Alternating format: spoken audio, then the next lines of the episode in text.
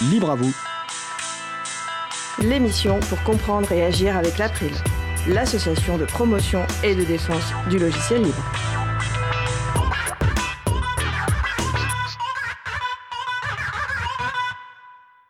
Bonjour à toutes, bonjour à tous, vous êtes sur la radio Cause Commune 93.1 en Ile-de-France et partout dans le monde sur le site causecommune.fm.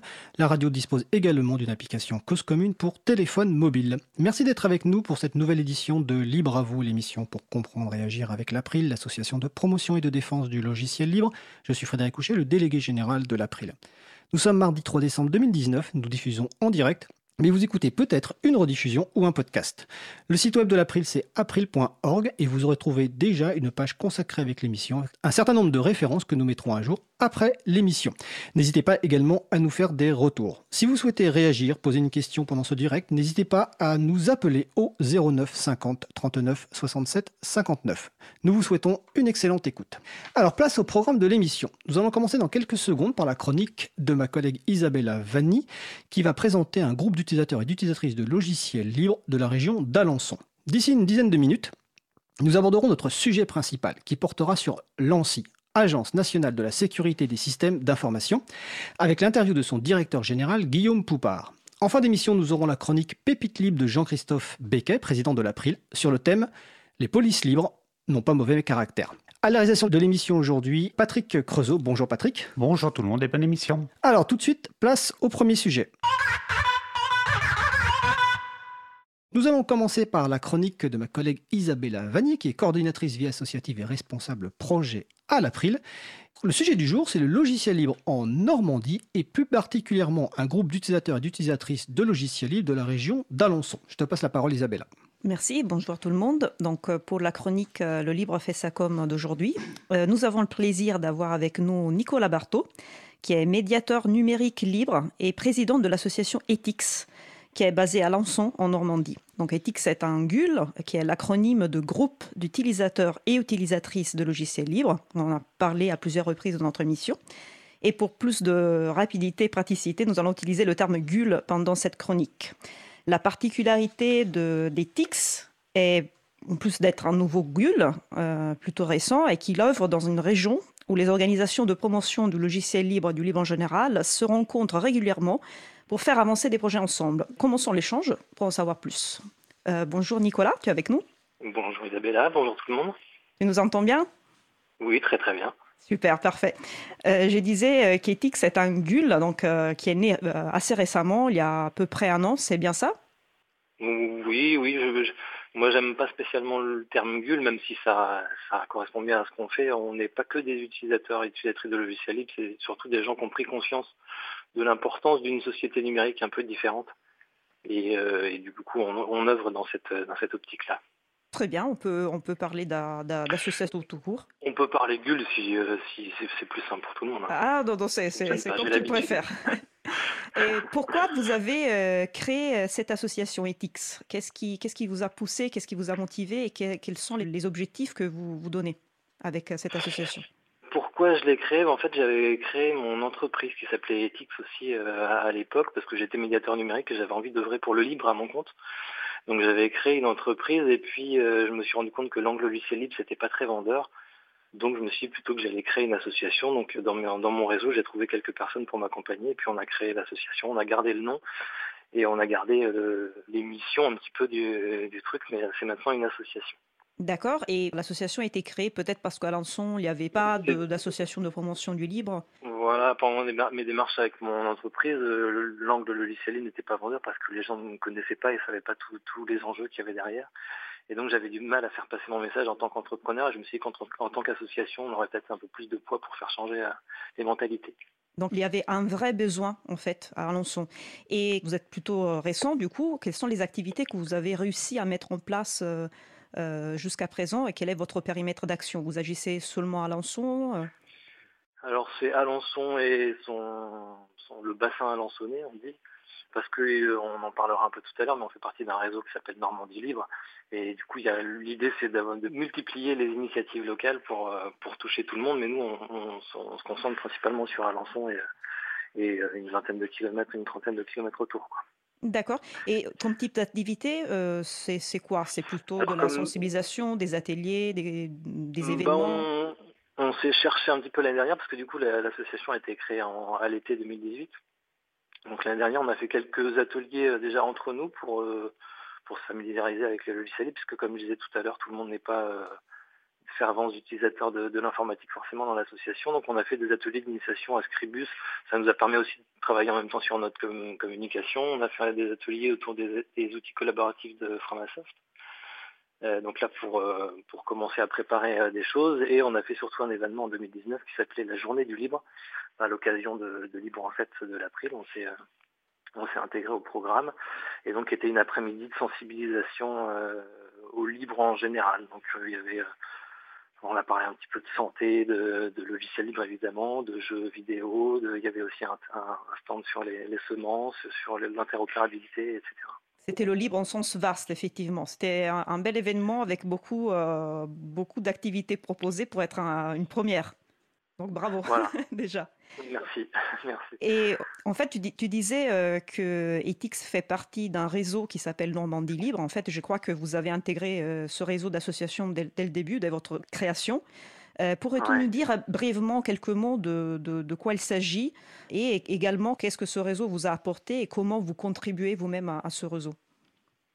Alors en fait, ça s'est créé à la suite d'une. Euh, j'en fais partie depuis le début. Pour j'en suis un petit peu le moteur avec d'autres personnes évidemment. En fait, ça a commencé le, la première, la toute première journée du livre que j'ai faite. J'étais encore en sous-association, mais j'avais rencontré tellement de gens intéressants que je voulais que tout le monde intervienne un peu sur une après-midi. Et puis là, du coup, j'ai revu des gens qui se sont dit, mais faut qu'on, faut qu'on, faut qu'on se crée un réseau, quoi. Donc, on a commencé par Orlib, et puis en créant Orlib, on s'est rendu compte qu'il y avait des villes qui étaient un petit peu, qui n'étaient pas forcément dans l'ordre, mais qui, étaient aussi intéressées par le réseau. Donc, on est monté à, faire un, plutôt un Normandie libre. On s'est aussi rendu compte qu'il y avait quelqu'un sur euh, Le Havre ou sur Rouen, je crois, qui avait déjà monté un, un site qu'il avait appelé normandielibre.fr. Donc, du coup, on a intégré un petit peu tous ces gens-là. Et l'idée, c'est de, de, créer un réseau euh, pour l'instant informel, mais euh, on espère bien le formaliser un jour, d'associations, d'entreprises, éventuellement d'institutions aussi. Voilà, pour œuvrer euh, vers le, vers le logiciel libre. Et euh, donc les, objectifs, c'est de rompre l'isolement de chacun, de multiplier les bulles dans les, différentes villes, mais un petit peu pour que les gens qui n'ont pas forcément encore créé d'associations dans les villes créent des associations, et puis on, utilise on mutualise les, ressources, qu'elles soient humaines, matérielles ou quoi que ce soit. On suit d'un coup de main les uns les autres. Quoi. Et puis on organise une fois par an ce qu'on a appelé le sommet normand du libre, alors qui n'est pas ouvert au grand public, mais qui nous permet de nous rencontrer entre nous et voilà d'échanger des choses, d'échanger des idées, d'échanger des trucs pour monter la sauce. Quoi. Bah, très bien, bah, bravo pour, euh, pour cette organisation, pour cette euh, mise en relation. Euh, oui? On peut remercier Nicolas Floquet et puis Nous et puis plein d'autres qui, qui, ont œuvré aussi pour ça. J'ai vraiment pas été tout seul et j'ai même suivi ça d'un petit peu plus loin parce que c'est surtout autour du fronté que ça s'est ça s'est motivé et c'est une chouette idée. Ouais. Et à, noter, comme tu disais, qu'il y a un réseau d'associations. Euh, et en fait, si je, si je me souviens bien, vous allez euh, peut-être devenir une association euh, fédérant toutes les associations en 2020. mais le, sur le portail Normandie Libre, vous retrouverez la référence sur la page sur le site de l'April. En fait, on trouve aussi des entreprises, on, peut, on, peut, on pourra trouver des collectivités, c'est-à-dire c'est le libre en sens large. Tous les organismes, toutes les structures qui participent à la promotion sont, sont les bienvenus. Exactement. J'ai bien résumé. oui, oui, c'est ça. Exactement. Euh, je voulais savoir quelles sont les, activités, euh, les événements à venir euh, ou les projets en chantier. J'ai peut-être lu qu'il y avait la, possibilité de, faire devenir Ethics un chaton. Je, rappelle qu'est-ce que c'est chaton pour, pour les personnes qui nous écoutent. C'est l'acronyme de collectif des hébergeurs alternatifs, transparentes, ouvertes, notre solidaire. Donc c'est des hébergeurs de services en ligne solidaire, décentralisé. Et est-ce que c'est une information euh, vraie? Alors, mm, oui, enfin c'est un truc qui vient surtout de moi personnellement, pas forcément de l'association. Je porte ça beaucoup euh, en ce moment. J'ai pas le temps de beaucoup travailler dessus. Il y a un petit peu de réticence au, sein de l'association, donc c'est pas le projet, euh, le projet phare. D'accord. On, y pense. Pas pour tout de suite.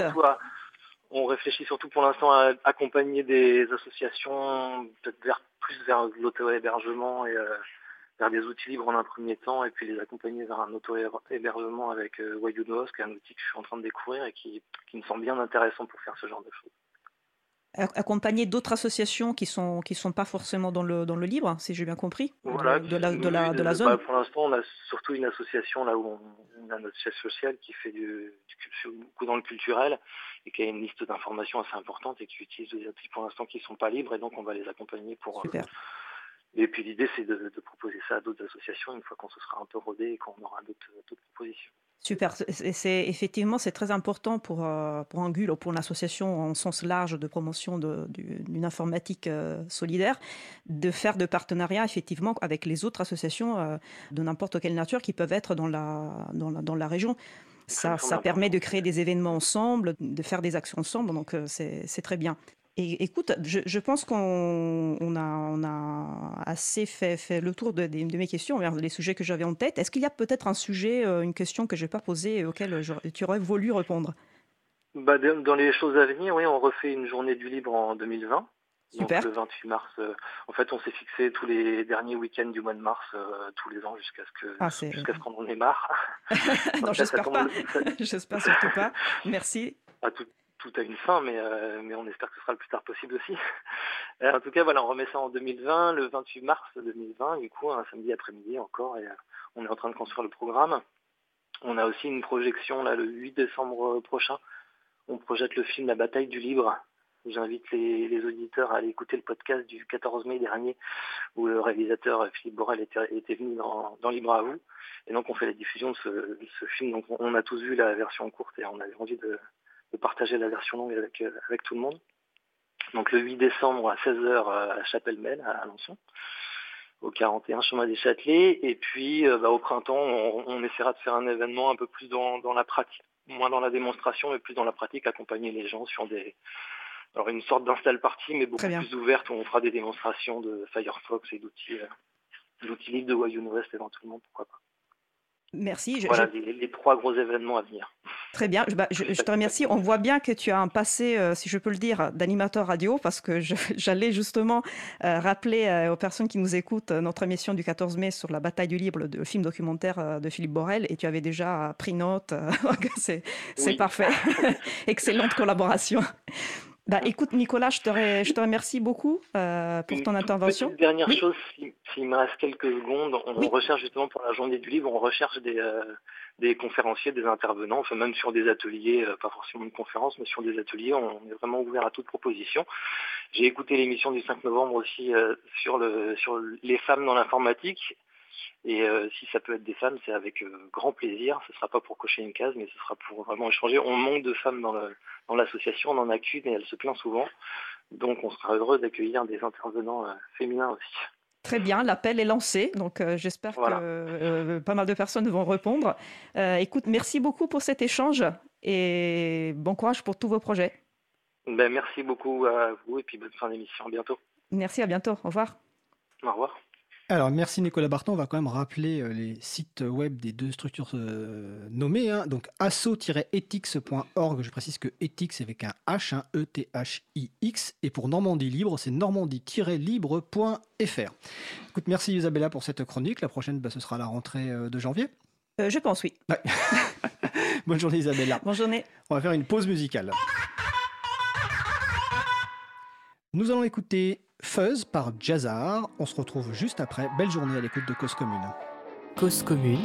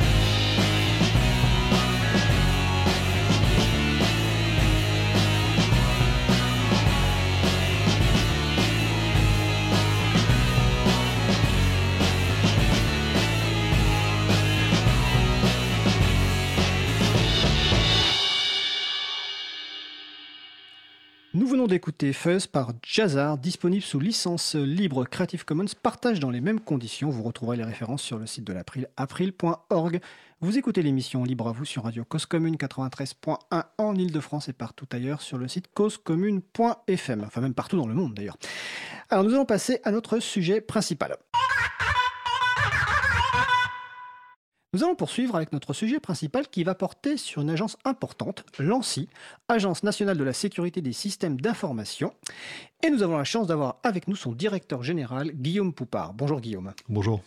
Alors l'idée de cette première émission, parce qu'on en discutait hors antenne juste avant, je pense qu'on en fera une deuxième parce qu'il y a beaucoup de sujets à aborder, c'est d'essayer que bah, les gens qui écoutent l'émission, que ce soit le grand public ou les, spécialistes ou les professionnels, comprennent un peu mieux, euh, enfin comprennent, découvrent peut-être ce qu'est l'ANSI, ce qu'elle fait, euh, et puis aussi certaines de ses positions sur les sujets évidemment qui nous intéressent, comme le logiciel libre et les accords avec certaines grandes entreprises américaines. Mais déjà peut-être première question, une question personnelle, le parcours, quel est votre parcours Guillaume Poupard?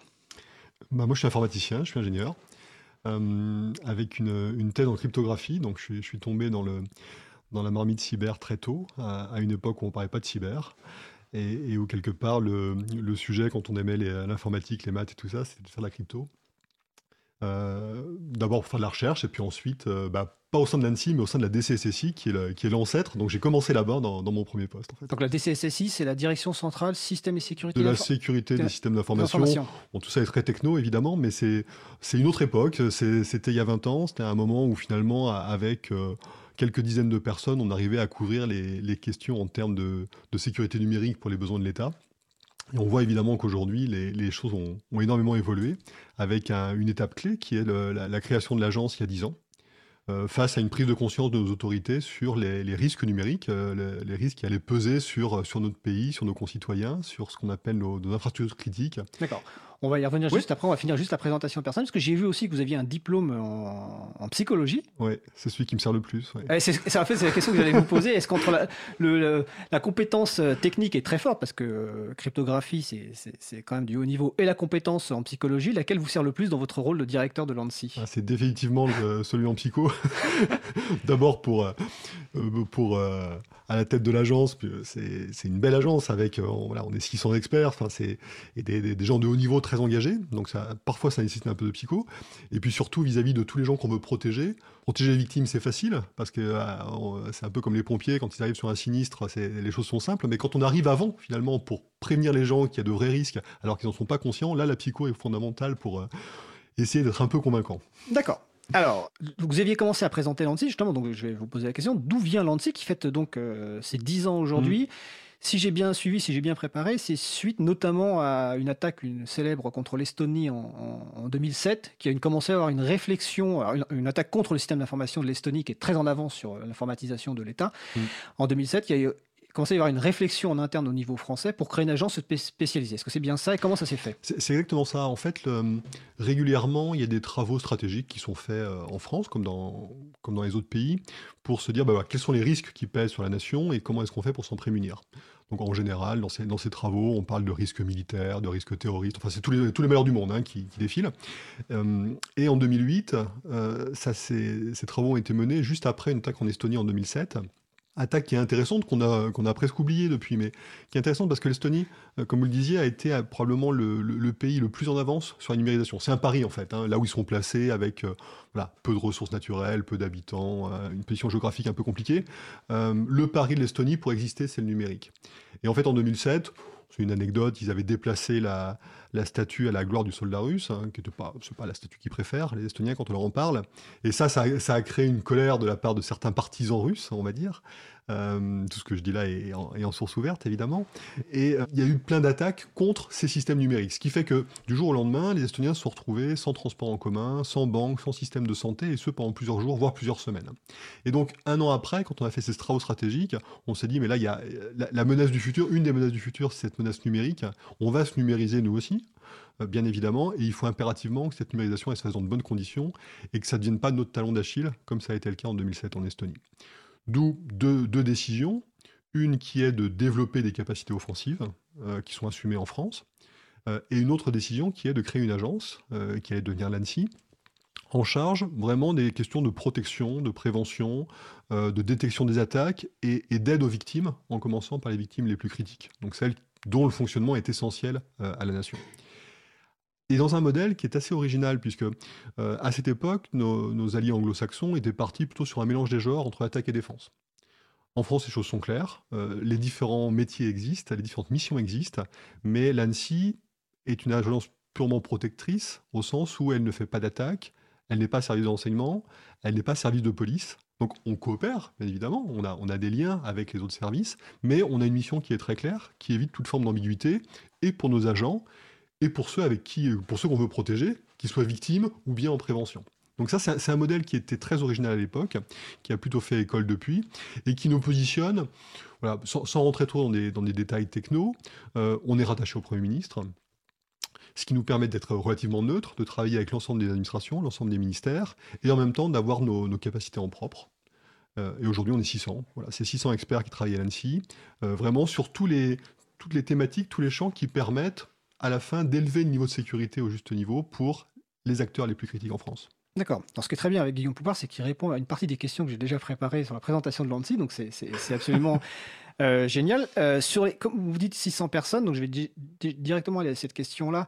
Euh, quel type de profil vous recrutez Est-ce que comment vous les recrutez? Parce que j'imagine que c'est quand même des profils souvent de haut niveau qui peuvent être, donc, être pistés par des, grandes entreprises. Donc quelle est la motivation de, des gens qui viennent travailler à l'ANSI Alors ce, sujet, on parle de ressources humaines en général, un terme que j'aime pas trop, mais enfin c'est bien ça la question. la richesse de l'agence et ce qui fait qu'on est efficace, c'est la qualité de nos experts. Et donc évidemment, il y a, une, question majeure qui est d'attirer des talents pour, euh, venir renforcer les rangs de l'ANSI, pour euh, pouvoir remplir nos missions. Et ce, évidemment, dans des conditions de, concurrence euh, assez fortes. Aujourd'hui, sur le, sur le marché du travail, en termes de sécurité numérique, il y a peu d'offres et beaucoup de demandes. Hein. Le, marché est très déséquilibré, il continue à se déséquilibrer. Hein. la, demande continue à croître parce que tout le monde a besoin de se protéger. Les entreprises privées ont besoin de développer des capacités en termes de cybersécurité. Donc quelque part, pour, pour schématiser, ce qu'on propose à l'ANSI, c'est d'abord d'embaucher des jeunes. Il n'y a pas que des, que des jeunes sortis d'école à l'ANSI, mais c'est quand même le, processus majoritaire. Faire venir des jeunes, le faire également un peu par, le, par la connaissance, par le bouche à oreille. Donc c'est souvent des gens qui sont déjà à l'ANSI qui attirent d'autres personnes au sein de l'agence. Et puis ce qui est absolument essentiel, c'est de, proposer des métiers, des valeurs euh, qui soient en adéquation avec euh, ce que pensent nos experts. Euh, et donc idéalement, et je pense que c'est le cas, euh, quelqu'un qui vient chez nous, il fait quelque chose qu'il ne pourrait pas faire ailleurs, fait, il fait quelque chose d'exceptionnel, il fait quelque chose d'utile euh, au, niveau, au niveau national, que ce soit en prévention ou bien en aide, aux victimes. Et ça, c'est la grande motivation, je pense, de nos agents. Sachant qu'après, euh, on passe pas sa vie à l'ANSI, probablement. Il faut, il faut raisonner de manière Il y a même une vie avant l'ANSI pour certaines personnes. Alors certains commencent, à, commencent avant, et eh bien, bien heureusement. Euh, et, puis, et puis après, il y a autre chose après l'ANSI. Euh, et ça, c'est très très bien parce qu'on voit aujourd'hui, dix ans après, on commence à voir tout un écosystème qui, qui s'est construit. Et souvent, quand on a, quand on a affaire à des partenaires nationaux au sein des entreprises ou au sein du secteur public, on commence à voir des anciens de l'ANSI qui sont là. Et, et, cet écosystème, il est, il est excellent parce que on se comprend, on sait comment on travaille et on est très efficace. C'est d'autant plus important que quand il y a une crise, par exemple, quand il y a une, attaque forte, quelque chose comme ça, euh, chaque minute compte. Euh, et je dis ça sans dramatiser, c'est la réalité. Et quand on se connaît déjà, quand les liens sont bien établis, c'est particulièrement efficace. Donc voilà, l'ANSI, c'est un truc un peu bizarre d'un point de vue administratif. Euh, dans les services du Premier ministre, c'est pas classique. 600 euh, personnes, c'est une grosse entité. 80% euh, de contractuels, euh, c'est totalement atypique pour un service du Premier ministre. Mais c'est assumé comme tel, c'est assumé avec bienveillance, et on essaye de faire en sorte que les conditions globales de, nos experts soient les, les meilleures possibles pour qu'ils soient le plus efficaces possible. Tout ça est très, très cynique, évidemment. Euh, dernière question sur la présentation générale de l'ANSI. Donc, quand l'ANSI a été créé, bon, je suppose qu'il y avait quoi, peut-être 10 ou 20 personnes ou... Une centaine. Une centaine. donc, on est passé de 100 à 600. En 10 ans, en introduction, on a parlé de l'attaque euh, contre le système d'information de l'Estonie. Est-ce que les. Je suppose que les menaces ont évolué? Hmm. Alors, assez rapidement, quelle a été la principale évolution Et est-ce qu'aujourd'hui, l'ANSI, par exemple, a encore besoin de plus de gens Ou est-ce que finalement, avec 600 personnes, plus les experts qui essaiment dans les structures euh, privées ou publiques, ça, suffit? La menace, elle évolue très clairement. La menace d'il y a 10 ans, euh, la menace réelle, c'était euh, de l'espionnage qui existait déjà, de l'espionnage industriel, de l'espionnage stratégique. les États s'espionnent entre eux, hein, c'est comme ça que va le monde. En l'espace de 10 ans, on a vu, se développer d'autres risques qu'on avait identifiés, un peu à l'image de ce qui s'est passé en Estonie, qui sont des risques pas uniquement en espionnage, mais bien avec des risques d'atteinte au fonctionnement des systèmes. Et on, voit, on voit très bien, et c'est un peu d'actualité, euh, si les transports ne fonctionnent plus, si l'énergie ne fonctionne plus, si les télécoms ne fonctionnent plus, euh, immédiatement les conséquences sur le pays, sur l'économie, mais pas seulement, hein, sur la, vie et la sécurité même de nos concitoyens, peut très vite euh, être grave. il y a 15 jours, c'était un hôpital qui se faisait attaquer à Rouen. ça, ça fait partie des scénarios qu'on avait anticipés et pour lesquels notre rôle fondamentalement, il est d'essayer d'anticiper ce genre d'attaque et dans le des cas où ça se produit, d'être capable de réagir. Donc c'est quelque chose qui s'est quand même euh, rapidement développé. Et puis on a d'autres types d'attaques qu'on n'avait pas forcément vu venir, eux par contre, c'est notamment tous les, tous les risques pesant sur des mécanismes démocratiques comme les élections par exemple. Euh, on sait qu'aujourd'hui les, les élections sont des moments à risque, où certains seront tentés d'interférer, de, de, nuire au bon déroulement des élections. Ça s'est déroulé aux États-Unis en 2016, ça, ça, a failli se dérouler en France en 2017, et dorénavant on aura besoin de lutter contre ça aussi. Et sur la question des moyens, est-ce qu'on est suffisamment nombreux Donc, un directeur, il, dira toujours qu'il n'y a pas assez de ressources, euh, ça fait partie de la fiche de poste, mais plus sérieusement, je pense que l'ANSI va continuer à croître un petit peu, mais il faut éviter la boulimie, et surtout, il faut éviter de déresponsabiliser les autres acteurs. Euh, j'ai l'habitude de dire que c'est pas à 600 ou à 1000 qu'on va protéger la France contre toutes les menaces numériques. L'important, c'est qu'on soit là pour créer une, politique, une stratégie qui soit structurée, que chacun soit, soit à son rôle. Et puis à la fin, c'est bien à chacun de se protéger fondamentalement à l'ensemble des échelles, à titre individuel en tant que personne, au niveau des sociétés, au niveau des administrations. C'est vraiment quelque chose multi-échelle, la, protection numérique. Bon, c'est super. Vous faites même les enchaînements sur euh, le, sujet d'après. Donc, ANSI, c'est finalement c'est prévention-réaction, euh, quelque part. Euh, avec, détection au milieu. Avec détection au milieu, effectivement. Et vous avez parlé des élections, ça me fait penser qu'on fera sans doute en 2020 un sujet sur les ordinateurs de vote euh, je ne vais pas vous demander votre avis aujourd'hui parce que sinon on va, dépasser le, le, temps imparti, mais je pense qu'on fera un sujet. Euh, Pardon? Je garde mon avis. Alors voilà. bon après vous, vous, parlez de ce que vous voulez, vous êtes notre invité, mais je pense qu'on fera un sujet sur ce, enfin une émission sur ce sujet-là. Euh, vous voulez parler effectivement donc bah, de, que c'est la responsabilité de toutes les personnes et on pourrait penser donc à nous écouter que l'ANSI bah, c'est pour les spécialistes d'informatique, c'est pour les grandes entreprises, pour les grands centres publics, les CHU de Rouen dont on a parlé, donc qui a subi une cyberattaque de type rançongiciel il y a quelques temps et sur lequel vous êtes intervenu.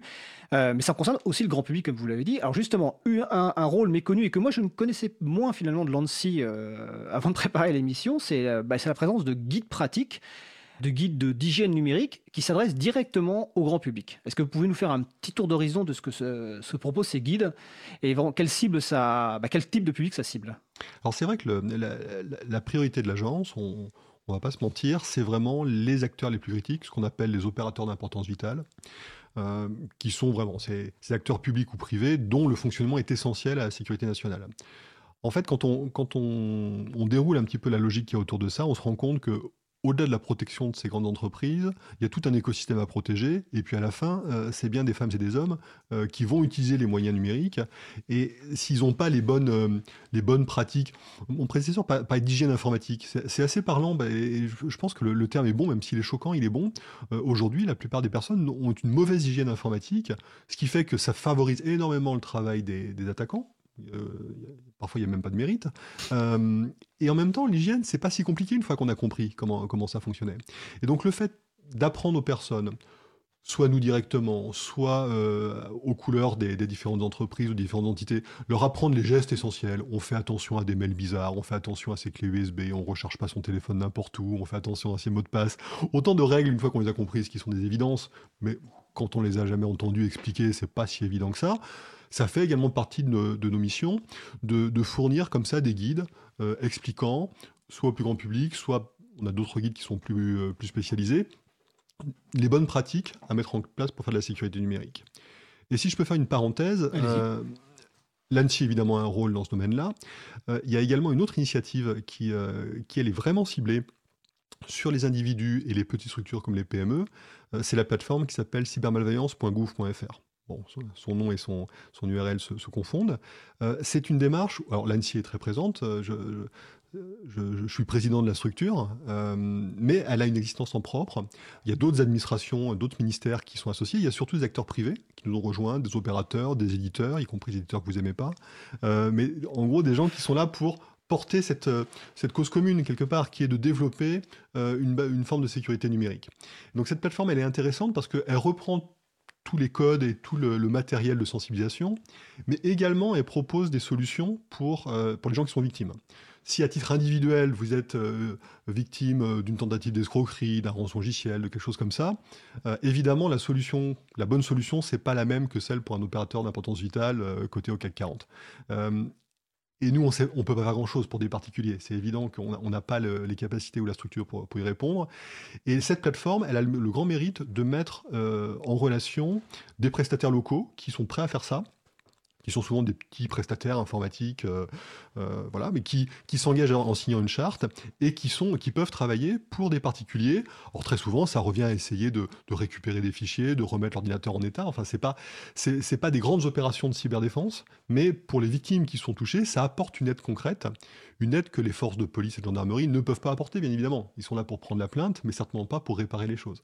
Donc ça, c'est, une initiative qui, qui mérite d'être, mieux connue, je pense, et qui, euh, pour ceux qui sont qui sont touchés par telles attaques est particulièrement pratique. Donc, je répète, c'est cybermalveillance.gouv.fr. on, mettra, on remettra les, références aussi sur le site de l'April et sur le site de Cause Commune. Euh, vous parliez des, des, moyens que vous ne pouvez pas intervenir partout. ça me fait venir une question. Est-ce que vous avez des sortes de, de, référents dans les régions euh, par exemple, qui ne s'adressent pas forcément au grand public, ça j'ai bien compris, mais qui pourraient s'adresser aux PME, PMI, aux entreprises? Est-ce que ce, ce mécanisme alors c'est vrai que l'ANSI, c'est une agence euh, qui, est parisienne hein, bah, par sa localisation, euh, avec une capacité de, déploiement euh, rapide chez, des victimes, hein, comme on l'a fait à Rouen. Mais fondamentalement, on est à Paris et on a, ressenti le besoin il y a quelques années d'avoir des référents en région. Donc on ne va pas mettre des dizaines ou des centaines de personnes en région, mais aujourd'hui, j'ai un référent par région, donc ça en fait 13 en France métropolitaine, dont le rôle est d'aller se connecter aux différents réseaux locaux. Et les réseaux locaux, ça peut être les réseaux euh, euh, des, chambres de commerce et d'industrie, des, réseaux portés par la préfecture, des réseaux portés par euh, des associations d'entreprises. en fait, moi, je prends tout, hein, quelque part. L'important, c'est de voir qui est actif, qui a envie de faire. Et donc, nous, on arrive, notre référent, il arrive avec de la matière, avec des supports, avec la possibilité d'intervenir dans des conférences, des choses comme ça. Et il me sert également de capteur pour faire remonter les besoins locaux et on se rend compte que finalement, d'une région à l'autre, alors c'est souvent lié à l'activité économique hein, ou à la spécialisation, les besoins ne sont pas les mêmes. Et euh, ça nous permet de répondre au mieux et de commencer à adapter notre réponse et à la rendre un peu moins générique, un peu plus adaptée à des besoins locaux.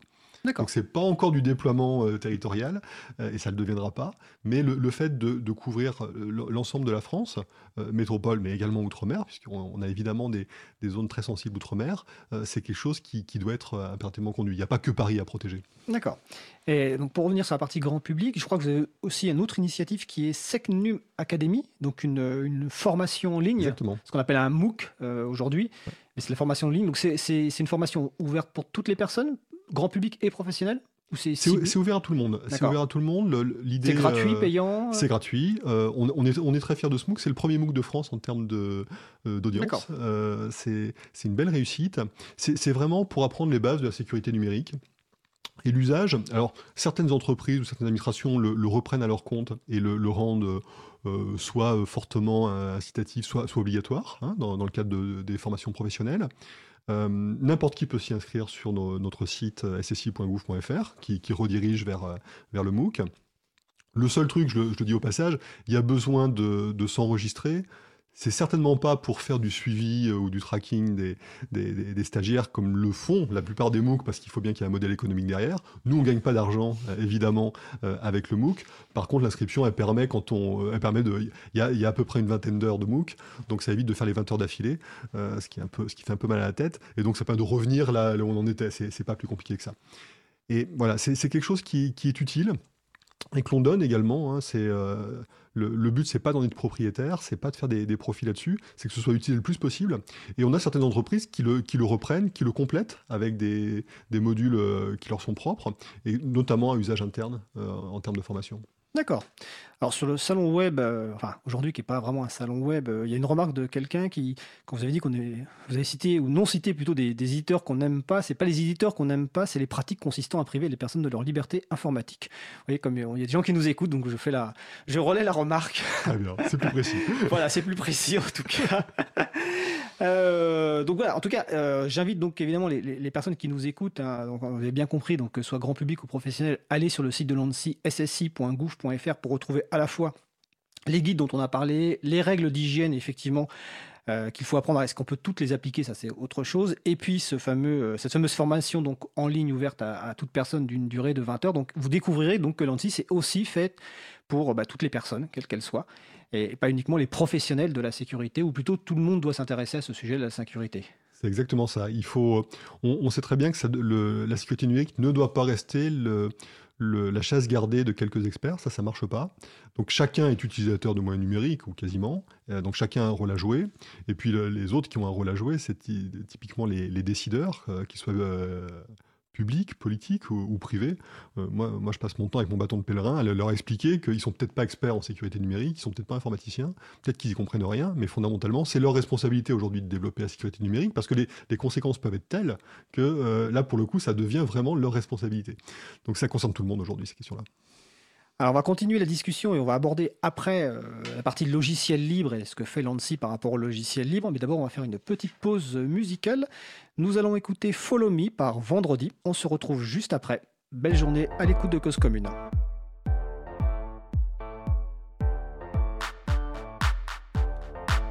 Yo, make it a microphone check. Give it a microphone, I make the make it a microphone dead. Truly be moody. I could have played the fucking Grinch in the movies. I've been a part time shadow cat, part time. That is not a guy that I would ever want to try to battle rap. Snap, crackle, pop, mind fried to a crisp, make an MC into a wide eyed lunatic.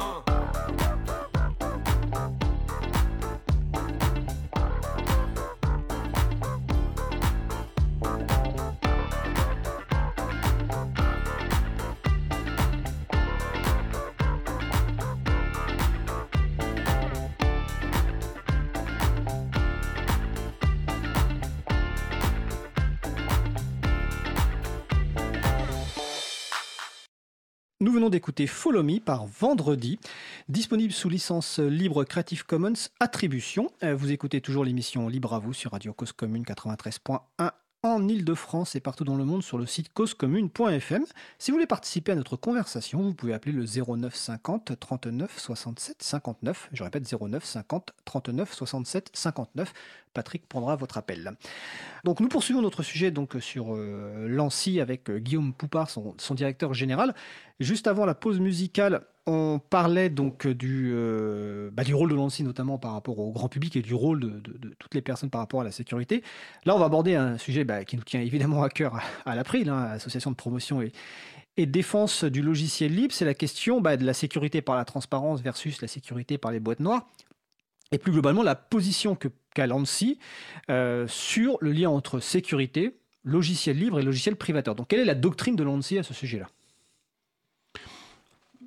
La, doctrine, elle, est, elle se veut assez équilibrée, au sens où pour nous, l'objectif à la fin, c'est que les systèmes soient sécurisés face au bon niveau, face à des menaces identifiées. Euh, tout ce, ce, blabla pour dire que l'important, c'est le résultat qui compte. Euh, on veut éviter de tomber dans la caricature, d'une part. Il n'y aurait pas d'un côté un logiciel libre euh, ou du logiciel libre euh, qui serait forcément sécurisé et de l'autre côté des, logiciels propriétaires qui seraient forcément mauvais en termes de sécurité. C'est évidemment plus complexe que ça. Euh, donc nous, ce qu'on souhaite vraiment, c'est que ce qui est utilisé par, nos clients, entre guillemets, soit, d'un bon niveau de sécurité et soit, bien utilisé. Une fois qu'on a dit ça, donc c'est un peu les, mentions, de protection légale, il est évident que quand on veut rentrer dans, euh, dans un produit logiciel, quand on veut se, convaincre de son niveau de sécurité, nous, on promeut énormément de la certification, de l'évaluation, euh, de manière à pouvoir euh, attester auprès des utilisateurs qui ne sont pas forcément des experts et qui ont forcément le temps, du niveau de qualité atteint par des produits. On sait le faire pour des produits propriétaires, aussi bien que pour des produits open source euh, directement disponibles. après, l'important, c'est de, voir quelle est la, démarche qu'il peut y avoir derrière, comment est conduite l'évaluation et ainsi de suite. Donc voilà, c'est pas pas pour dire qu'il y a forcément un, système meilleur qu'un autre. C'est plus compliqué que ça en pratique.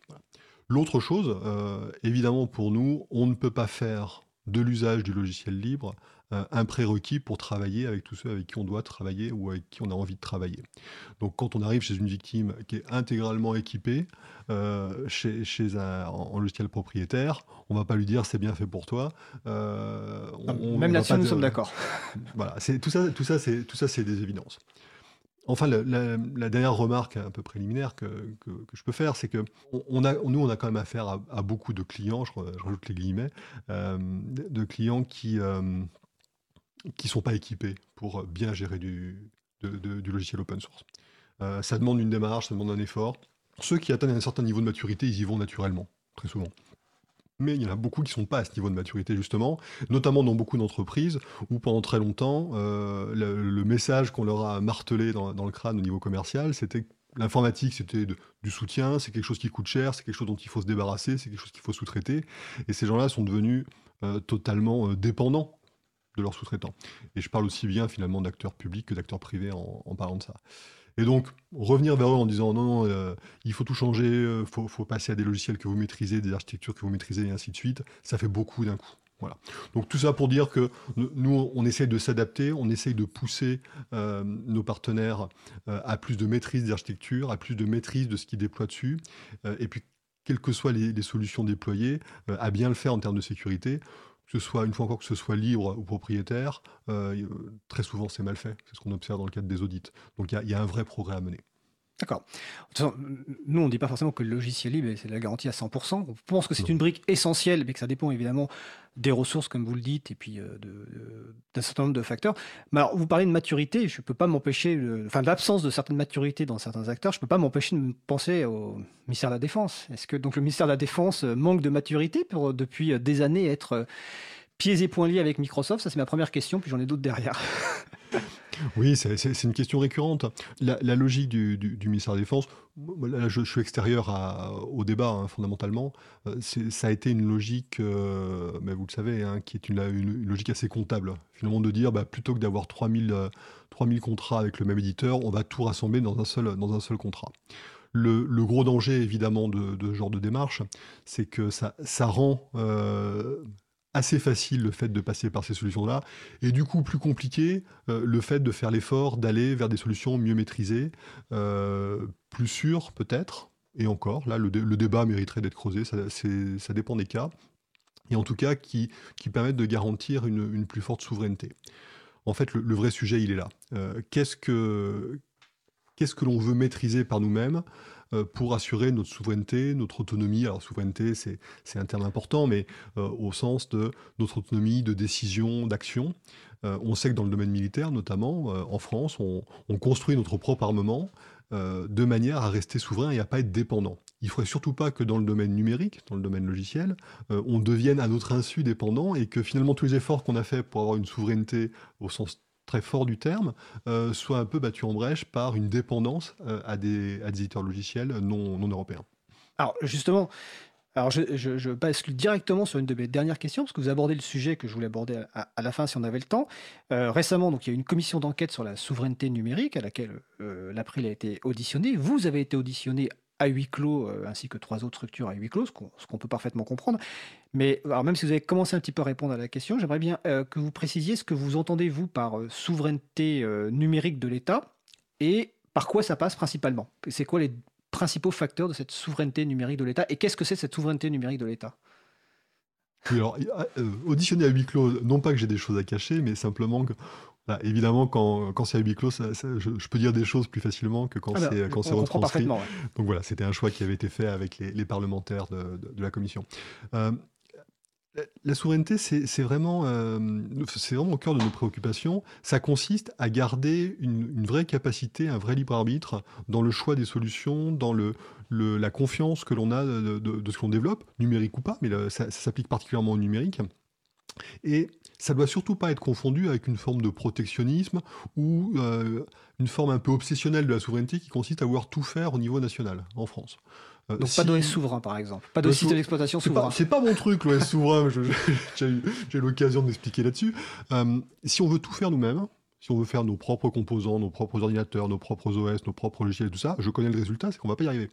Euh, c'est pas que ça me réjouit, c'est juste, euh, y a personne, quasiment personne ne peut, ne peut faire ça. Je pense même personne aujourd'hui au monde. Il euh, n'y a aucun pays, même les plus puissants, capable de faire ça par le même, ou bien ils renoncent au, au progrès technologique.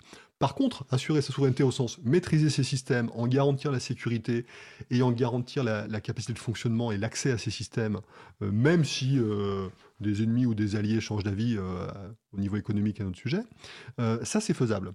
Et la ligne de crête à, suivre pour un pays comme la France, et que l'on peut encore suivre en, encore aujourd'hui, c'est vraiment d'être capable de maîtriser les architectures de ces systèmes.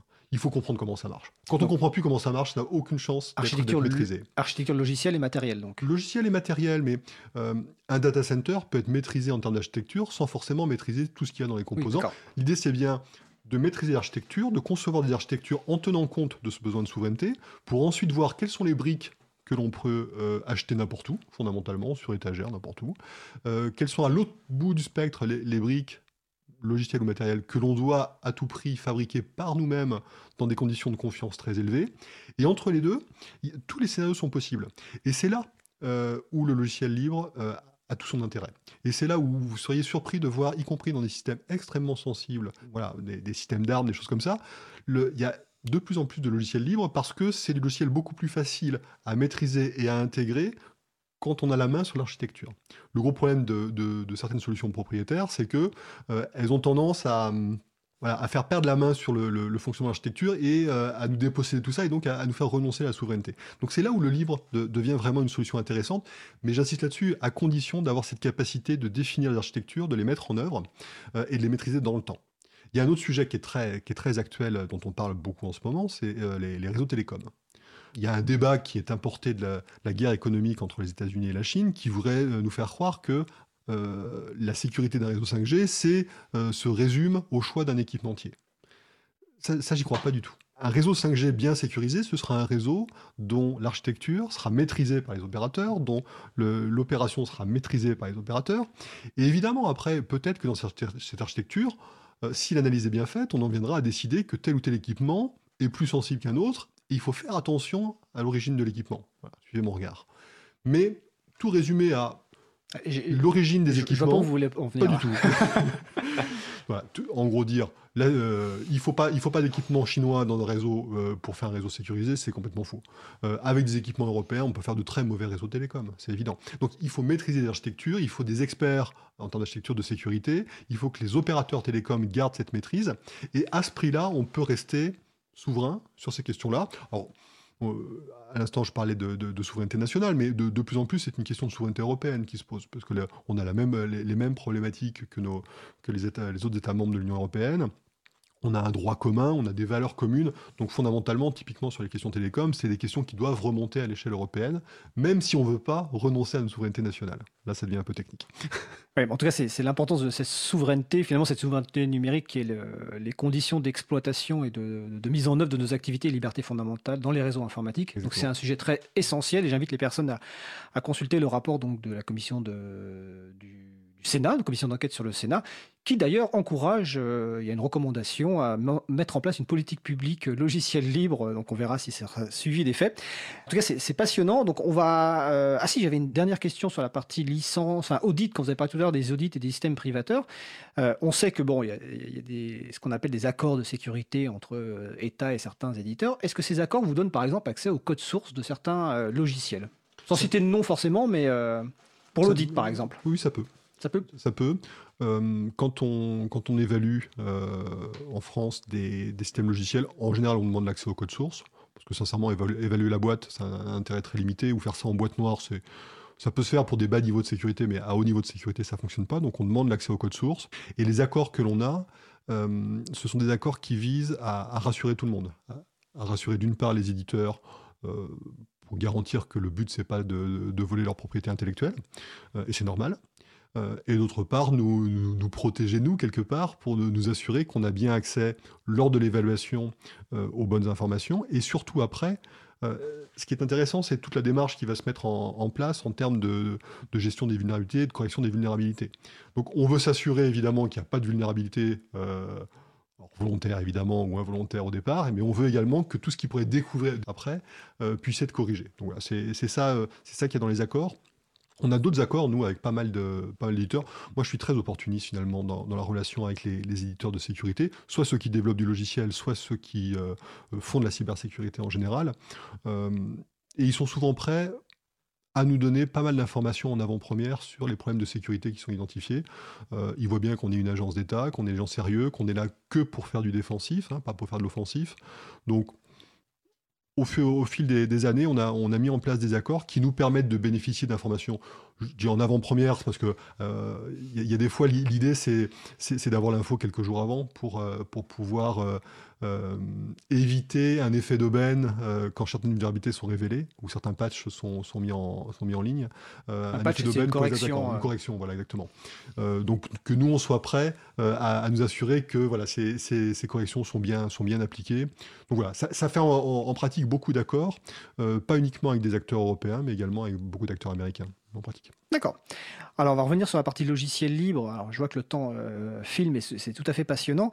Euh, donc, on a bien compris la doctrine, ou en tout cas la position de, l'ANSI euh, par rapport au logiciel libre versus logiciel privateur. Mais on a pu noter quand même depuis quelques temps, maintenant, peut-être 2-3 ans, une, accélération de la publication de, code source en logiciel libre fait par l'ANSI. Hein. donc, donc quelle, est votre, quelle est cette politique Pourquoi faire ça Comment sont choisis les logiciels qui, qui sont mis en ligne Enfin, qui sont mis en libre plutôt Peut-être qu'on va citer deux, trois exemples, mais sans rentrer forcément dans les détails, pour monter un petit peu le périmètre de, libération des codes. Donc la politique hmm. logicielle libre de l'ANSI. Alors l'ANSI, on est 600, je disais. Sur les, sur les 600, il doit y avoir à peu près 500 informaticiens je ne sais pas si je, dois me compter dans le lot, mais quelque part, j'en fais un peu partie. 500 informaticiens, ça veut dire bah, presque 500 personnes qui développent. Hein. Donc, ça, pour des besoins internes. Donc, chacun dans ses métiers, que ce soit au sein des laboratoires pour tester des idées, euh, ou bien euh, les personnes en charge des opérations, c'est-à-dire de, de, l'aide, de, la réponse à incident, comme on dit, de, l'aide aux victimes, tous ces gens-là développent leurs propres outils. Alors là, pour le coup, en termes d'usage interne, euh, on, est, on est très orienté techno libre, parce que voilà, c'est comme ça qu'on peut développer de manière Et c'est vrai que au début, on a beaucoup développé en interne, sans euh, et de manière assez fermée. Parce que le but pour nous, c'était pas forcément de, libérer du code, c'était euh, c'était bien de tester des choses et d'avoir nos propres outils, sans avoir forcément besoin de nous justifier ou d'avoir le regard, des regards extérieurs dessus. C'est une question de maturité. Euh, ce qui fait que quand, quand je suis arrivé il y, a, il y, a, un peu plus de 5 ans, il y avait déjà quelques tentatives de, de, démarches euh, ouvertes, mais à chaque fois on se posait beaucoup de questions. Est-ce que ça va mettre en danger nos opérations? Est-ce que c'est, est-ce qu'on va pas révéler des choses à nos attaquants? Est-ce qu'on va pas leur faciliter la tâche? Crainte assez classique quand on, quand on veut mettre en, enfin, en libre ou en tout cas publier du code. Exactement. Chemin faisant, euh, je passe sur les détails. Aujourd'hui, on est dans une situation où c'est exactement inverse. Ce que, ce que je demande euh, à mes équipes, c'est de tout mettre en open source de Par tout défaut partager par défaut, sauf s'il y a une bonne raison pour pas le faire. Donc c'est une inversion totale du paradigme, et évidemment les résultats sont très différents. Et en pratique, on se rend compte qu'il y a énormément d'outils euh, qu'on n'a pas, il n'y a aucune vraie bonne raison pour les, pour les garder pour nous.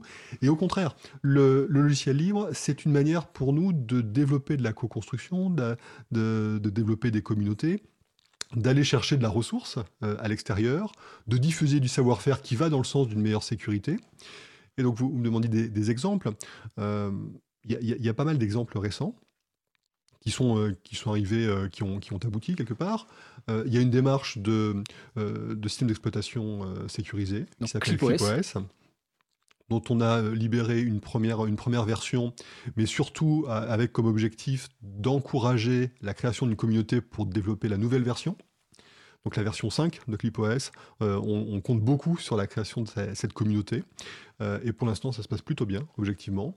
Et le fait d'avoir un OS, alors basé, basé sur des souches Linux, hein, évidemment, euh, un OS qui soit de confiance avec des fonctions de sécurité qui ne sont pas classiques, euh, ça nous semble être un, un vrai besoin qui aujourd'hui n'est pas forcément euh, couvert par, par des offres disponibles. On n'est pas non plus là pour faire de la concurrence. Quand il y a les bonnes offres disponibles, évidemment, on ne va pas se mettre en concurrence, ça n'aura aucun sens.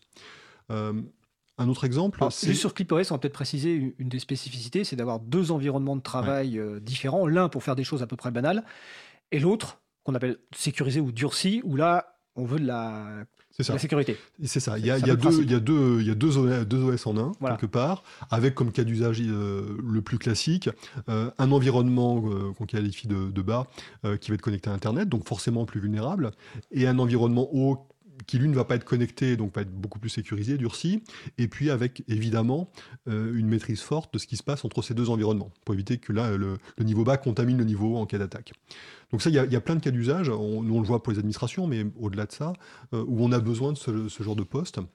Bah, Par exemple, un, administrateur, euh, nous on est, on est horrifiés quand il y a des administrateurs réseau qui sont connectés sur Internet, parce qu'on voit tout de suite le chemin d'attaque que ça crée pour les attaquants. Avec un tel poste, ça, ça permet aux administrateurs d'avoir accès à Internet, ce qui est évidemment un besoin qu'on qu'on ne, ne- ne nie pas. Euh, et d'autre part, ils peuvent faire leur travail d'administration depuis un niveau haut qui lui est protégé. Voilà, c'est juste un cas d'usage. Donc ça, c'était ClipOS. Ça, c'est ClipOS. Euh, Qu'est-ce qu'on a d'autre en, en soute? Euh, Récemment, on a, on a libéré un outil qui nous permet de faire de la, de la collecte massive euh, de, de données euh, sur des réseaux compromis. Donc, quand on arrive, quand nos équipes opérationnelles arrivent sur un réseau qui a été euh, attaqué, donc compromis par un attaquant, euh, si- s'il y a 10 postes, c'est facile.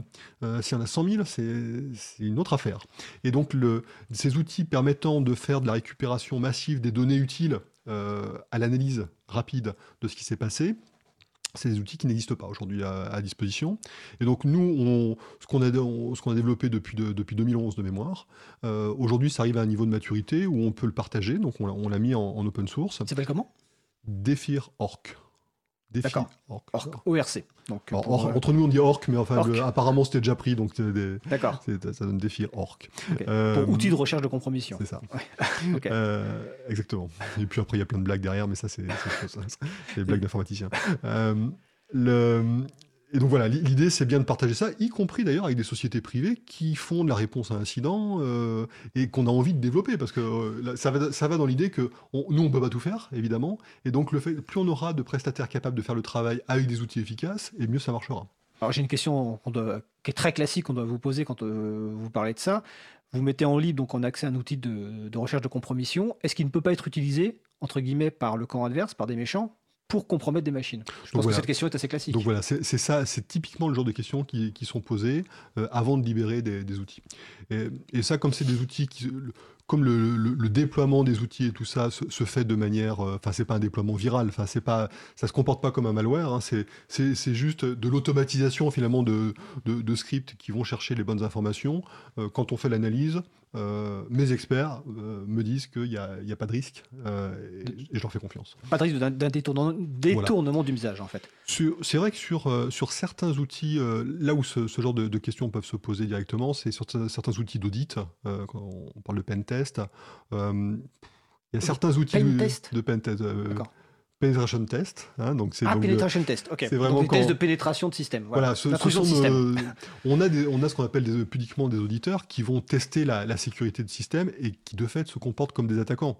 Euh, et le- leurs outils pour euh, aller euh, tester la robustesse de la sécurité des systèmes, ça ressemble étonnamment à des outils d'attaque. Donc on a cette problématique classique du statut des outils de- des outils d'audit qui peuvent assez facilement être transformés en outils d'attaque et inversement. Donc là, par contre, on est aux limites. Donc ça, c'est quelque chose qu'on ne, s'autorise pas à faire, c'est libérer ce genre d'outils-là. D'accord. Euh, Il y a un que je voudrais citer comme exemple, que je voudrais citer parce que je trouve qu'il est particulier, euh, au-delà de l'aspect technique, c'est Suricata, Exactement. Parce que c'est vous avez rejoint donc un- une fondation qui s'appelle l'Open Information Security Foundation. Donc là, ça veut dire que l'ANSI contribue avec d'autres personnes. Alors là, c'est pas la- c'est pas l'ANSI qui a Enfin, libéré du code. Ouais, c'est pas l'ANSI qui a libéré le voilà. code. Donc Suricata, c'est quoi et... Suricata, c'est c'est un projet euh, international qui vise à développer une brique essentielle qui est une brique de détection. Euh, on sait aujourd'hui que pour protéger des réseaux, il faut élever le niveau de sécurité, il faut bien les paramétrer, il faut mettre les bons, les bons outils. Mais il faut également en permanence être capable de chercher à détecter s'il n'y a pas, malgré ça, euh, une capacité à, rentrer à l'intérieur. Et plutôt que de réinventer ça euh, chez nous en interne, on a, on a identifié déjà plusieurs années euh, ces, travaux libres particulièrement intéressants. Et aujourd'hui, bah, on, développe, on, on contribue en termes de développement, donc on reverse du code dans- dans ce projet. Et on, finance un petit peu pour, les aider à, survivre. Et, quelque part, c'est voilà, le, ça, se, ça se fait naturellement. Et aujourd'hui, dans d'autres outils d'ailleurs développés par des industriels français, on retrouve ces souches-là parce que finalement, c'est super bien fait, c'est évolutif, ça continue à, progresser et ça permet de, bah, de mutualiser les efforts sur, sur ces outils essentiels. Donc là encore, on est dans une démarche où l'open source permet de, mutualiser les efforts, de partager euh, les développements de manière intelligente et sincèrement, euh, refermer tout ça ou avoir des solutions propriétaires, pour le coup, euh, je connais rien qui arrive à la cheville de, de- de- ce projet-là pour faire de la détection efficace. Donc là, c'est vraiment un très beau succès. D'accord. Donc ça s'appelle Suricata. Évidemment, on mettra les, références à tous ces outils euh, libres, euh, soit donc libérés par l'ANSI, soit auxquels l'ANSI contribue. Et l'ANSI a également aussi un, dépôt ANSI sur euh, GitHub. Sur GitHub, ouais. qui est une plateforme d'hébergement euh, de code. Alors, le temps file. Vous vous avez un petit peu parlé au tout début euh, que vous travaillez avec les ministères, car vous êtes une agence euh, qui dépend du, du Premier ministre. Donc, mais ra- rapidement, quels sont vos liens avec les ministères et quel est votre lien avec la nouvelle, enfin la nouvelle, ce qui s'appelle aujourd'hui maintenant la DINUM, donc la Direction interministérielle du numérique. Quels sont vos liens de travail avec les ministères et la DINUM Alors, avec les. On a deux, deux types de liens différents. Il y a d'abord notre, le, le lien qu'on peut avoir avec l'ensemble des administrations dans le, but de les protéger. On sait que nos administrations, nos ministères sont attaqués régulièrement, et le but c'est d'élever le niveau de sécurité de leur système au bon niveau, de manière à, limiter les attaques. Et en parallèle, on, déploie tout un système de, détection d'attaques sur l'ensemble du périmètre ministériel euh, qui nous permet de, voir ce qui pourrait passer malgré les protections. Donc ça, c'est un premier travail.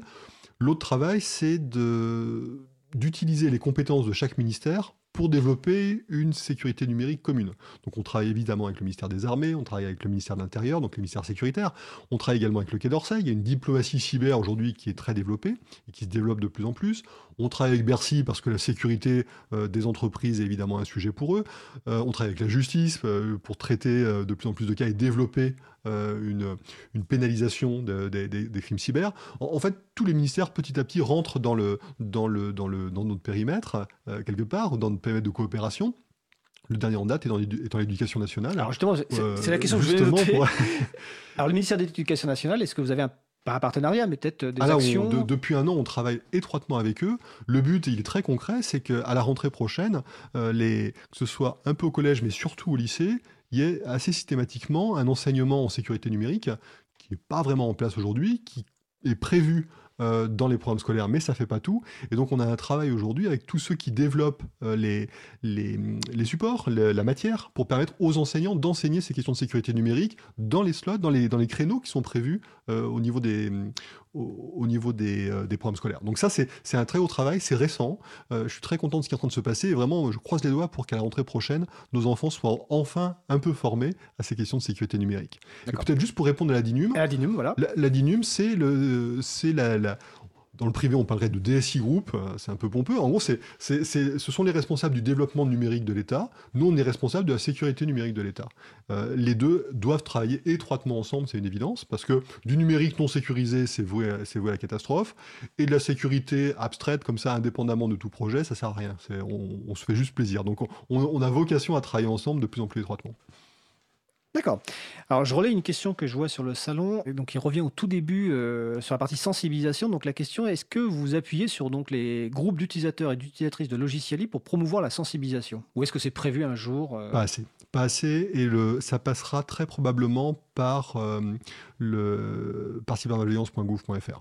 Euh, et euh, si euh, et on est on est très preneur de, propositions. Enfin voilà, tout reste à construire. Toutes les bonnes volontés sont les bienvenues, sincèrement. Et donc si moi je peux aider à mettre en contact, ce sera avec grand plaisir.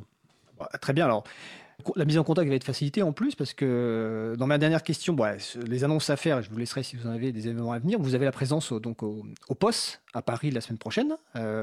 Si je me souviens bien, vous avez à la fois des conférences et un stand en Annecy.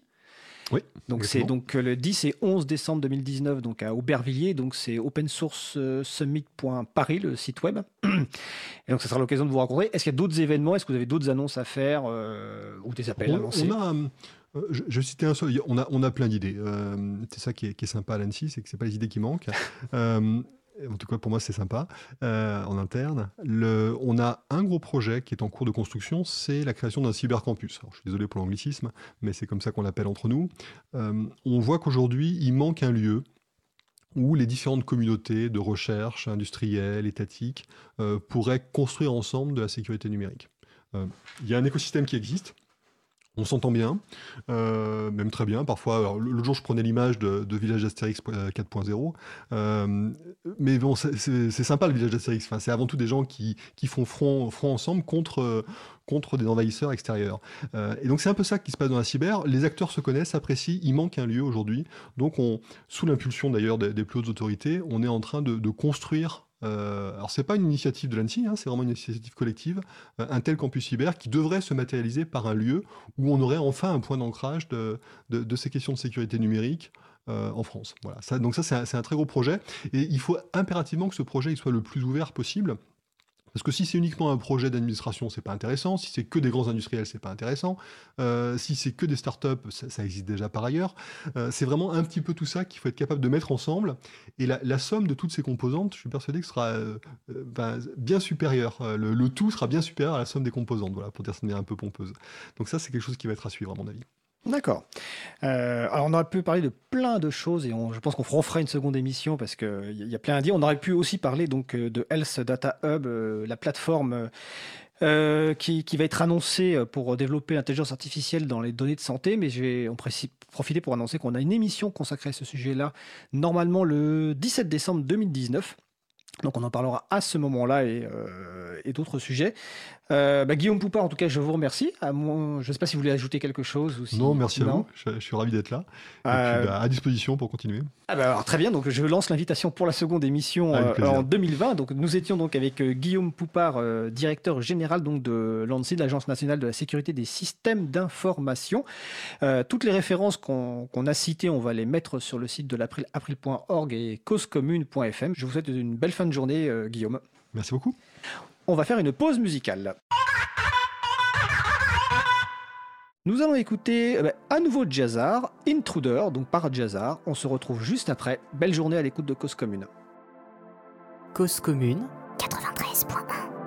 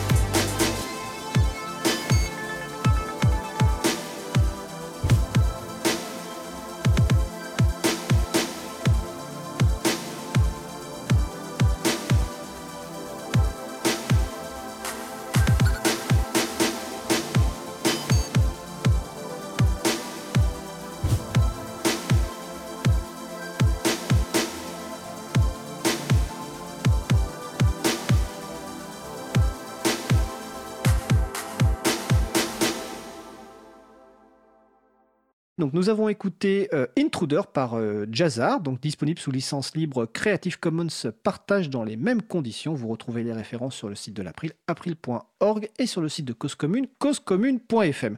Nous allons passer au sujet suivant. Nous allons poursuivre avec la chronique Pépite libre de Jean-Christophe Becquet, président de l'April. Le sujet du jour, Jean-Christophe, les polices libres n'ont pas mauvais caractère.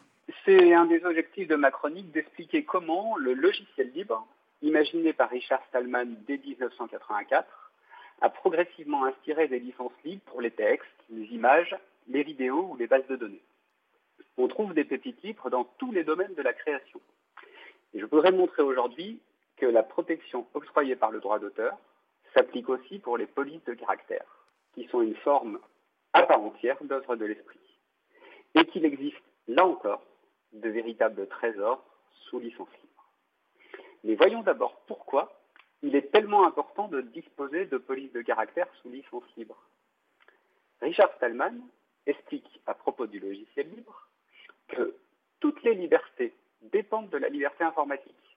Elle n'est pas plus importante que les autres, liberté fondamentale, mais au fur et à mesure que les pratiques de la vie basculent sur l'ordinateur, on en aura besoin pour maintenir les autres libertés.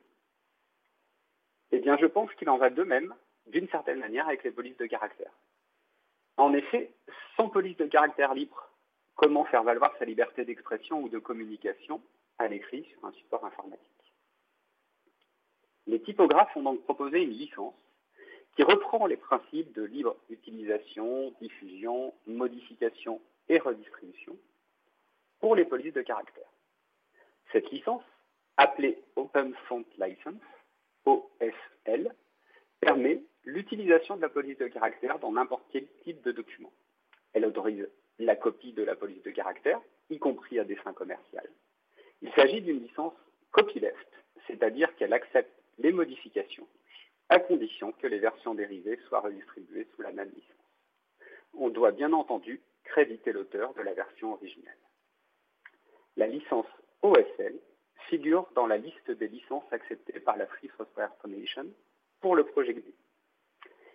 Le fait qu'elle ait été reconnue comme compatible avec le contrat social de Debian, un acteur majeur parmi les distributions de logiciels libres, renforce son caractère de référence en matière d'éthique. On trouve sur le web des polices de caractère libre adaptées à tous les usages. Citons par exemple Libertine Fonts, une collection de polices multilingues sous licence OFL. Libertine Fonts offre une gestion avancée des ligatures, des fractions ou des indices exposants. Nina Palais, une artiste libre dont j'ai déjà parlé dans une précédente chronique, a partagé une police de caractère sous licence type Creative Commons by SA pour permettre la traduction de ses dessins. J'aimerais citer enfin la police d'Atalegria du studio Figs, elle aussi sous licence OSL. À l'heure où les objets connectés se répandent avec leurs afficheurs numériques, elle permet de rendre perceptible d'un seul coup d'œil l'évolution d'une mesure, par exemple une température. C'est un chef-d'œuvre de design appliqué à la typographie. Le wiki de l'April, dont vous trouverez l'adresse sur la page web consacrée à l'émission, référence plusieurs autres polices de caractère libres. Pour l'école, on peut citer la police AA cursive, sous licence OSL également. Cette police est fournie avec une macro qui permet de gérer les ligatures. Cette dernière a d'ailleurs fait l'objet d'échanges sur la liste de discussion de l'April consacrée à l'éducation, car elle comporte un bug dans certaines situations. Le problème reste non résolu à ce jour. Je lance donc un avis aux contributeurs qui auraient la compétence technique pour aider.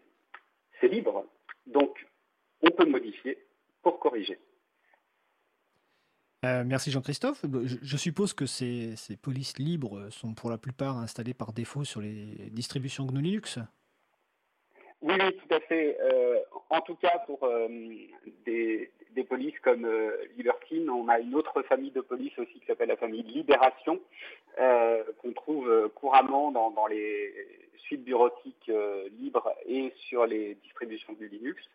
Euh, après, les polices plus euh, techniques ou design euh, sont plus réservées à des activités de, création et de, graphisme.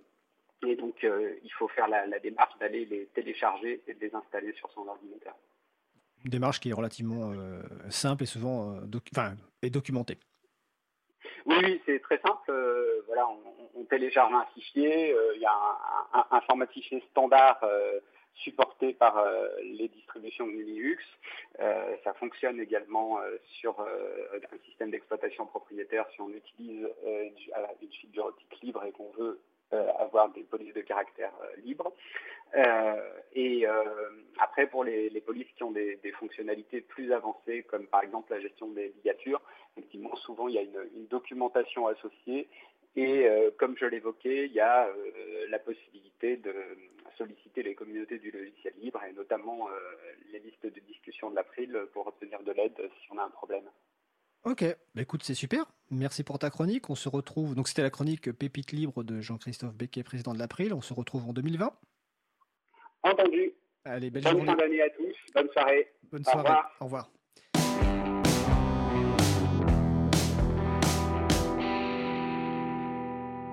Nous approchons de la fin de l'émission, nous allons donc terminer par quelques annonces. Alors, une annonce importante, sauvons-le.org, euh, april.org, framasoft.org, wikipedia.org. Le domaine .org, le domaine internet, concerne avant tout les organisations à but lucratif. Il est donc utilisé par de nombreuses associations. Ce domaine était géré jusqu'à présent par une euh, organisation sans but lucratif qui s'appelle Public Interest Registry, euh, détenue par l'Internet Society, une autre organisation en lien avec Internet. Eh euh, cette, euh, cette organisation va changer de statut pour appartenir euh, en 2020 à un fonds d'investissement privé appelé Ethos Capital, si ce changement est validé. Outre des augmentations potentielles de tarifs sur le point org, ce changement suscite d'importantes craintes, euh, notamment euh, des craintes de risque de censure. Donc, l'Electronic Frontier Foundation, qui est une organisation américaine des libertés publiques sur Internet, a lancé une campagne euh, save.org, donc sauvons le point org. Donc, nous encourageons à prendre connaissance de la lettre ouverte que l'April a, a co-signée. Nous encourageons à la co-signer. Donc, vous allez sur le site april.org, vous avez la référence ou sinon sur le site save.org.org, voilà, en anglais, et sinon sur le site de l'April, vous avez la référence en français. Ce soir, on parlait tout à l'heure euh, à un moment de l'importance des, femmes, euh, et notamment de, euh, de la faible représentativité des femmes dans, le monde informatique. Eh bien, une école qui s'est ouverte, enfin qui ouvre plutôt à Paris, qui s'appelle l'ADA Tech School, qui se, se- dénomme elle-même l'école de code d'un genre nouveau, d'un nouveau genre et notamment euh, pour accueillir, euh, bah, des femmes, notamment pour apprendre à programmer. Et ce soir, il y a une réunion d'information, donc de 18h30 à 19h30 à Paris. Les références sont sur le site de l'April et aussi sur l'agenda du libre, donc agendadulibre.org. Vous avez aussi le premier samedi du libre, donc à la Cité des Sciences et de l'Industrie, euh, le 7 décembre 2019, donc à partir de 14h, donc l'occasion de découvrir les groupes d'utilisateurs et d'utilisatrices de logiciels libres, de vous aider à vous faire installer une distribution libre ou de suivre des ateliers, des formations. Donc n'hésitez pas à vous y rendre. Vous avez un certain nombre d'autres événements qui sont annoncés sur le site de l'agenda du libre, agendadulibre.org. La semaine prochaine, il y a un événement donc à Paris dont on a déjà parlé un petit peu, qui est le POS, donc qui se déroule à Aubervilliers, bon c'est juste à côté de Paris. Euh, on espère, bah, euh, ça doit être en métro, ça doit être Porte de la Chapelle si je me souviens bien. Donc c'est le 10 et le 11 décembre 2019. Alors vous aurez bah, des gens de, de, de l'ANSI qui seront présents à travers des conférences et un stand. L'April évidemment sera également présente avec un stand et des conférences. Alors nos conférences, je suis en train de regarder. Donc il y en a une le 11 décembre à 10h. Elle s'intitule Raconter les libertés informatiques à la radio. C'est moi qui la présente, on se demande pourquoi. Et mon collègue Étienne Gonu intervient à 11h30, toujours le mardi 11 décembre. Le mercredi 11 décembre, sur le logiciel libre, un enjeu politique et social, discussion autour de l'action institutionnelle de l'April. Donc venez nous rencontrer soit au niveau de cette conférence, soit euh, sur le stand. Et puis annonce importante, la semaine prochaine, donc mardi 10 dé- décembre, nous diffuserons en direct du salon POS. Donc on espère que tout va bien se passer. On remercie les organisateurs d'ailleurs euh, du salon POS de nous offrir cette possibilité de diffuser en direct. Et donc on pourra faire des interviews euh, de personnes qui sont présentes euh, sur le salon. Alors notre émission se termine. Je remercie les personnes qui ont participé à l'émission. Isabella Vanni, Nicolas Barthaud, Guillaume Poupard, Jean-Christophe Becquet.